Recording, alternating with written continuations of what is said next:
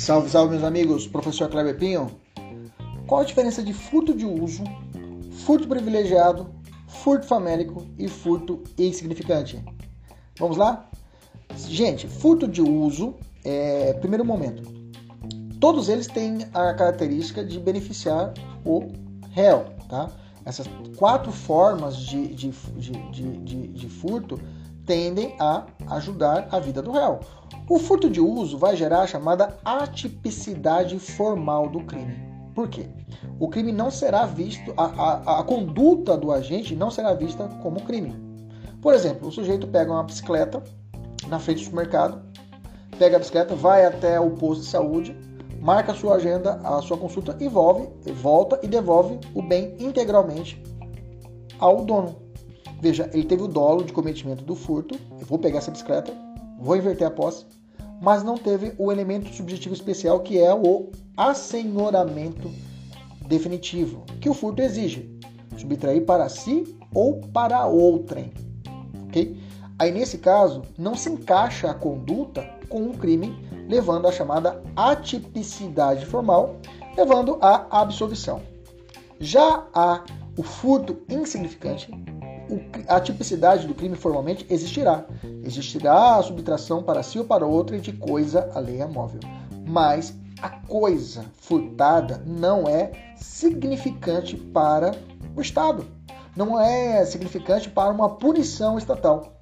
Porque para que exista o crime, tem que existir a tipificação formal, ou seja, o enquadramento jurídico, mas o bem jurídico também deve ser o quê? Relevante. O que é relevante e o que é irrelevante, quem estabelece isso são os critérios que a jurisprudência nos traz, pelo fato de que não é uma matéria doutrin... não é uma matéria legislativa, não, não, está, não consta na lei mas sim a jurisprudência.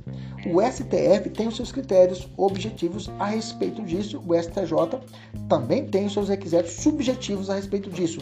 Por exemplo, a menor potencialidade do evento.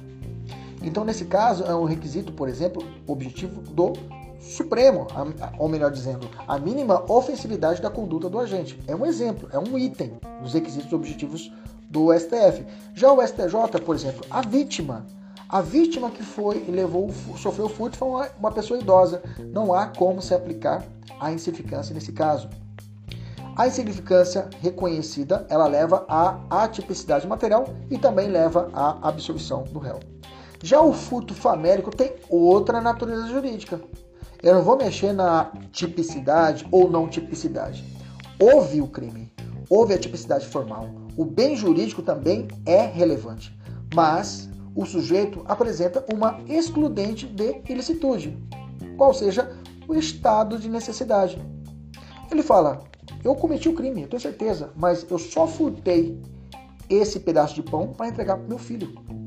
O furto famélico também é uma construção doutrinária e jurisprudencial. Ela não encontra na lei abrigo, mas, mas é reconhecida como um estado de necessidade, levando também à absolvição do réu, mas não pela tipicidade, ou melhor, não pela falta de tipicidade, mas sim pela, pelo reconhecimento da excludente de ilicitude.